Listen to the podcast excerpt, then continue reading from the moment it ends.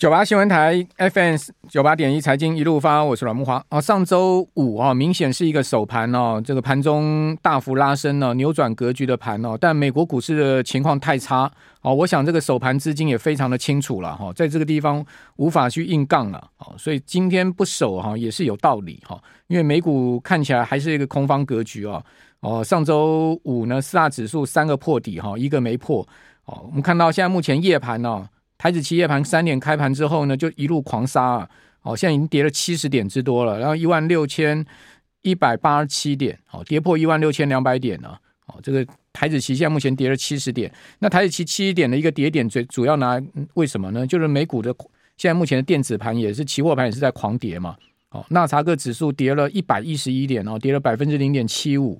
哦，然后我们看到标普五百指数呢，呃，现在跌了有。六呃二十五点五点，跌了百分之零点六。哦，最强相对还没破底的道琼，哦，这是跌了百分之零点五七，跌了一百九十三点，然后三万三千零六十五点，再跌下去，道琼也要破底哦，三万三千点跌破了就破底了哈。所以四大指数都全线破底。那美股现在目前盘前呢，就已经跌了零点六上下了哈。那当然，台指期现在压力沉重啊，然后就出现了这个避险买卖卖盘了，哦，避险单的卖盘了哈。那刚刚有提醒大家，今年 VIX 啊已经创新高了，好，VIX 这个波动指标呢，呃，上升到十七点一四点，是近期的新高。哦，同时呢，Put Call Ratio 也跌破一，好，到零点九五。那我们看到在期货盘的部分哈，外资啊。呃，期指大卖了约当部位两百四十八亿，哦，两百四十八亿，因为它大台加空了五千九百口啊，所以大台的净空单上到一万零四百七十九口。另外小台呢加空了六千八百多口，将近七千口，小台也净空单流仓一万口，所以大小台都净空单流仓。因为今天期货大小台加空的部位都非常大，所以期货的约当卖超将近两百五十亿，哦，两百五十亿的这么大的一个资金哦。那你说外资为什么在这边砍了那么多期货单呢？原因很简单嘛，因为避险嘛。哦，就他可能看到后市美股撑不住嘛。哦，美股撑不住，呃，护盘不会在这边硬杠的情况之下呢，当然这个防线可能要退缩到一万六千两百点。明天看看可不可以在这个地方哦守住城池了哈？能不能守住？哦，这个是蛮大的一个问题哦。以巴现在目前的呃冲突啊，以色列持续在放狠话，拜登呢前脚才走啊，后脚你可以看到以色列完全没有哈。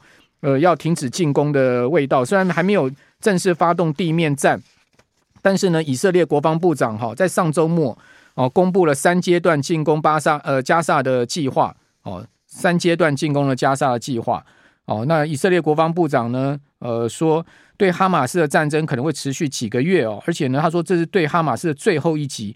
他说：“以后就不会有哈马斯了，也就是说，进攻到哈马斯要把哈马斯全部消灭哦，到一兵一卒都不剩的一个情况。哦，他说呢，要几个月的时间。哦，另外呢，拜登紧急跟英法德意五国领袖通电话，讨论以巴战争。哦，这个是最新的消息。拜登哦，这个回到白宫之后呢，立马哈跟英法德意的五国领袖通电话了哈。那这一次呃，全世界各国啊，哦，这个。”美国加欧洲这些主要国家哦，对以色列的支持不，那个真的是已经是非常强力了。你可以看到，才开战十几天哦，呃，美国的国务卿加国防部长加总统哦，急忙就到这个特拉维夫去了。俄乌战争打多久，拜登才去？俄乌战争打一年多，拜登才去了。这个以阿。呃，以巴爆发战争，拜登十十天内就十几天就去了。另外，德国总理苏兹哦，在拜登之前就已经到特拉维夫了，而且苏兹要离开特拉维夫之之前，还遇到了飞弹袭击机场哦。苏兹还紧急这个被保护的避难哦。看起来这个英国英国首相也可能这个马上也要去了哈。所以你看到这个欧洲是全力支持以色列哦，加美国啊，这个格局完全不同啊，也显示这一次的战争的这个风险也比。这个以呃乌俄战争来的更大哈，好，那我们赶快来请教同一期货卢玉恒分析师啊，玉恒你好，哎，那个好，各位投资朋友大家好，好，那玉恒怎么看今天这样子啊？现在目前期货盘的急杀呢？好，那其实这样子的，就是在战争爆发前夕哦，或者说这个战战争扩大的这样子的一个前景，大家觉得非常的担忧。那以往就是像所谓的中东这边发生战事的时候，我在战争真正扩大或是爆发前哦，其实整个期指市场。包含在亚洲或是在美国或是欧洲都一样哦，都会呈现比较大的一个恐慌的一个情况。但是当战争真正爆发之后，那它它的扩散的范围，如果真的可以去把它衡量下来的话，那其实反而是有机会，就是所谓的急杀之后呢，然后然后呢，在这边呢出现一个呃快速下杀之后的一个筑底的一个情况是有机会的。但其实我们这边来看一下，其实台股今天还是在我们的。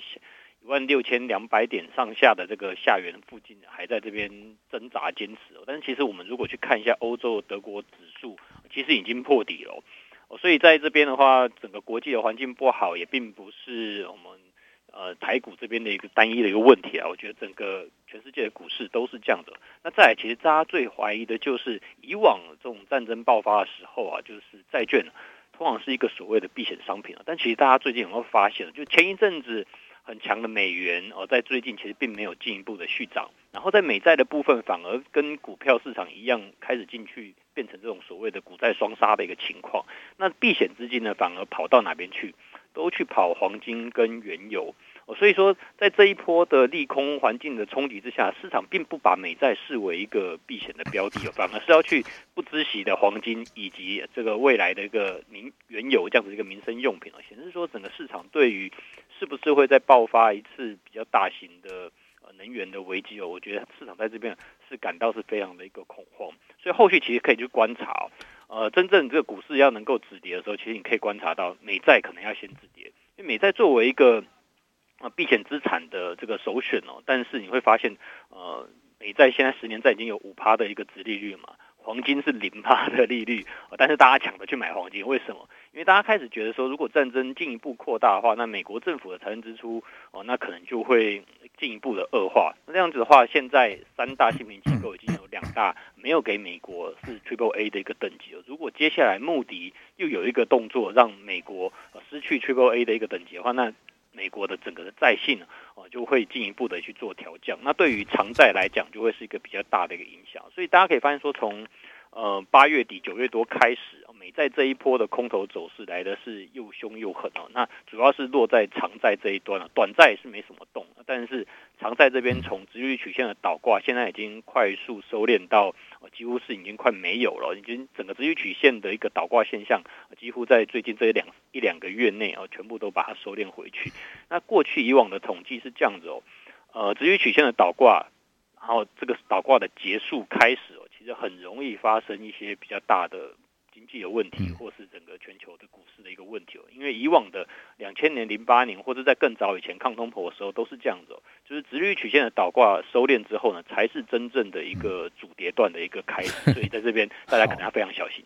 现在期货又破底了，期货又跌了八十点，然后一万六千一百七十五点一直在破下去啊。美国股市在盘前哦。就已经呈现非常疲弱的格局，有点那个风雨欲来的味道哈，小心一点这个行情哦。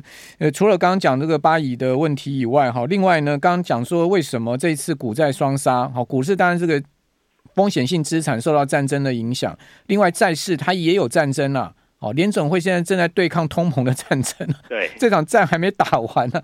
哦，这个联准会一副这个还要再继续升息，当然这个债市就先跌给你看嘛哈。另外呢，刚刚谈到美国的财政问题哦，上周末哈，这个最新的消息，拜登不是公开在白宫发表演讲吗？椭星椭圆形办公室发表演讲说，要向这个国会啊紧急申请那个预算一千亿嘛，一千亿美金哦，以支持乌俄，呃呃呃呃，支持这个乌克兰，支持巴勒斯坦，呃，不支持以色列。另外还说还谈到了台湾。哦，莫呆莫急，干嘛在这时候把台湾扯进来呢？哦，反正呢，就基本上呢，就是说要一千亿美金的这个紧急预算。那你想看美国现在财政的问题好吗？刚刚玉恒也讲了，那上周末的消消息出来说，联呃美国联邦预算赤字扩大二十三趴。哦，今年二零二三年到一点七兆美金，一点七兆美金在一千亿上去。然后呢说，呃，这个税收下降是最主要原因。他说呢，以及联邦利息的支出创新高，为什么利息支出创新高？现在利率来到五趴，这个财政部现在压力很大，发债的压力很大，以及还还利息的压力很大，还预估二零二三年就今年有可能哦，不是一点七兆的预算赤字，会来到两兆美金。两兆美金是什么概念？大家知道，美国的 GDP，呃，美国的呃财政收入是四点五兆，两兆的预算是等于财政收入的几乎快要百分之五十了哈。那一点七兆美金的预算是相当美国 GDP 的六点三 percent。那二零二三年的这个呃财政赤字呢，增加了三千两百亿，年比增幅高达二十三趴。哦，你看这个美国财政赤问题有这样的一个情况。那呃，另外呢，就是说二零二三年美国的政府的税收下降了四千五百七十亿，年比呢跌掉九趴到四点四四兆美金。哦，这个占 GDP 的比重是十六点五 percent。好，二零二二年呢、哦，呃，美国的财政收入呢占 GDP 高达十九点三，你看从十九点三掉到十六点五，掉掉三个百分点。这个就是现在目前的问题哈。我们这边休息一下，等一下回到节目现场。九八新闻台 FM 九八点一财经一路发，我是阮慕华。除了这个美国联邦赤字破表以外，哈，这个联准会啊也发布了半年一次的金融稳定报告。这个报告上面提到了几个事情啊。第一个呢，他提到通膨风险，就我刚刚讲的对抗通膨的战争还没有结束。另外啊，他也很罕见的提到美国商用不动产。哦，可能会出现巨额的损失哦。他要在金融稳定报告上面把商用不动产拉出来，这件事情呢，就代表他其实现在目前紧盯了这个风险因子哈。我刚刚前面四点二十分的直播就。有谈到美国房地产哦，很详细的讲。如果各位有兴趣的话，可以去看那个听阮大哥的哈，四点二十分的今天的直播。美国商用不动产的规模不小，五点六兆美金哦，哦，这个是一个很大的规模哦。同时呢，最主要对商用不动产放款的都是区域的中小型银行哦。那这些银行的体质流动性相对没有这种系统性大行啊这么稳健哦。矽谷银行、第一共和为什么会发生问题呢？哦，这些区域性银行。最主要，他们的授信是在商用不动产。好，另外呢，还有就是说，呃，联准会提到说，有一些银行的资金压力，现在目前令人担忧。好，呃，这是他在这个报告书上的重点。哈，他提了四个层面，包括资产的估值，还有呢，企业跟家庭借款的部分，还有金融部门的杠杆，好，还有资金风险。然后提了这四个层面的事情。好，如果大家有兴趣的话，可以去看一下联准会的金融稳定报告。显见哈，联准会有在担心啊，美国后面的金融稳定的问题哦，因为他这次的报告书上面写的这些问题，其实呢，呃，随便一点都可以构成所谓金融市场的所谓黑天鹅的问题哦。我们继续来请教统一投呃统一期货的卢玉恒分析师啊。好，那玉恒，呃，联准会的这个金融稳定报告似乎看起来有一些他在担心的事情。对，那其实我觉得这份报告出来之后，几乎就确定一件事情啊，就是联总会的升息终点已经出现了，就是今年七月这一次，应该就是这一次最后一次升息了，接下来应该就没有升息了，但是就会维持在一个相对高的利率了。那现在市场普遍认为，明年的第三季，呃，比较有机会降息哦。但是在这边跟大家提，联总会要降息了，一定会发生。件事情在前面，就是股票市场大幅度的一个崩跌，那它才会有一个降息的动机哦。那在股票市场要大幅度的崩跌的话呢，那在更之前呢，可能会看到经济疲软的一些现象会进一步的出现。因为现在目前美国认为明年的 GDP 成长还有将近一点五个 percent 以上，那台湾这边呢也认为明年的 GDP 的成长也有三个 percent 以上，所以这两个东西如果有。呃，在下一次公布的时候有进一步的下修的话，那大家就要提防哦，就是在资本市场这边可能会有一些比较大的动荡。讲实在的哈，这些数据哈，讲到明年哦，我都不太相信。三个月、六个月后都看不太清楚，还跟我讲明年 GDP，尤尤其是战争已经爆发的时候。你看嘛，今年多少次主计总处、央行多少次下修 GDP 了嘛？对，就代表他们去年怎么估的嘛？你去年估的东西，你现在。几次就下修了嘛，所以这东西哦，我真的觉得现在全世界变动太快了，这 GDP 这种东西就算算，而且大部分都是下修，不是上修。对啊，听听就算了，真的。所以呢，如果说呃联准会的利率已经到终点了，那其实接下来大家其实在这一次的呃这个战争爆发之后啊，其实像是达里欧就有讲，其实是比较容易去引发成。大规模的一个扩大，这样子，它是它是用世界第三次大战这样子的单次来去做一个描述。那为什么五十 percent 的几率？对，他说五十 percent，大家觉得五十 percent 好像不会嘛，一半一半。但其实他是从三十五 percent，就他用他用量化的模型去计算这发生冲突的可能性，他是从三十五拉到五十，所以在量化的上面呢，五十 percent 并不是我们所说的这种不不会一半一半，它其实是蛮高的一个几率的。所以，那世界上有几个呃容易发生战争的热点，那当然我们在台海也是其中一块。那韩美韩和那朝鲜半岛这边也是嘛，中东也是。那俄乌这边当然已经都都爆发，所以为什么白宫这边的一个讲话会特别提到台海？因为其实这边也是一个一直以来都是一个战争的热点哦。那呃。到底会不会爆发战争，我们并不知道。但是在地缘政治的冲突越来越频繁的一个情况之下呢，这种恐慌的担忧啊，都会直接去冲击到一个所谓的金融市场，在资本市场这边的一个冲击都会有的。所以我们可以看到，其实，在最近，呃，美债这边没有再进一步的。应该是没没有受到避险资金的簇拥，当然就是美国自己本身在信的问题。再就是美元指数也没有进一步的去走高。我刚看了一下，反而是欧元在这一两个礼拜有上涨。那这礼拜有欧央的一个利率决议，大家可以去留意一下哦。欧央他们对于战争的一个呃谈话。那在欧洲的通膨其实是比美国更严重的，所以在呃经济更差、通膨更严重的情况之下，欧央这边他们要何去何从，可能会变成日后呃美国这边美联储这边的一个借镜啊。好，那最后大家来去，因为债券市场其实在今年在台湾算是火热的哦，就蛮多人对于债券市场未来联准会的降息是是充满期待的。但是在这边大家可以去留意一下，就是债券市场真正的买点哦，到底什么时候适合去观察它的一个反转的一个迹象？我觉得大家可以先观察第一点，就是这直率曲线的倒挂完全结束，重新回到一个。呃正斜率的这样子的一个持续曲线之后呢，哦，那才比较容易有所谓的债券市场的一个见顶。因为我们现在看到说十年期债是五趴嘛，但事实上短债是五点二五到五点五嘛，所以事实上它还是比短债低了一点点。